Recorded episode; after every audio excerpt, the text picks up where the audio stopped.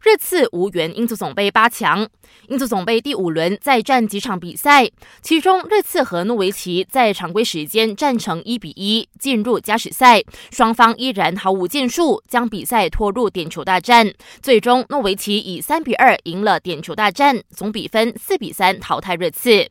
另一边的曼城一比零小胜英冠球队谢周三，莱斯特城同样一球零封英冠球队伯明翰，携手晋级八强。目前还剩下曼联和英冠球队德比郡的英足总杯十六强赛还没开打，不过英足总率先展开了八强赛的抽签，其中莱斯特城抽到切尔西，曼城的对手是纽卡索，阿森纳对垒谢菲尔德，至于诺维奇的潜在对手可能是曼联。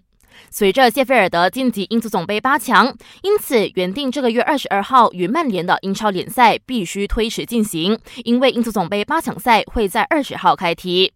最后，受到新冠肺炎影响，下个月三号之前，意大利所有体育赛事，包括意甲联赛在内，确定空场进行。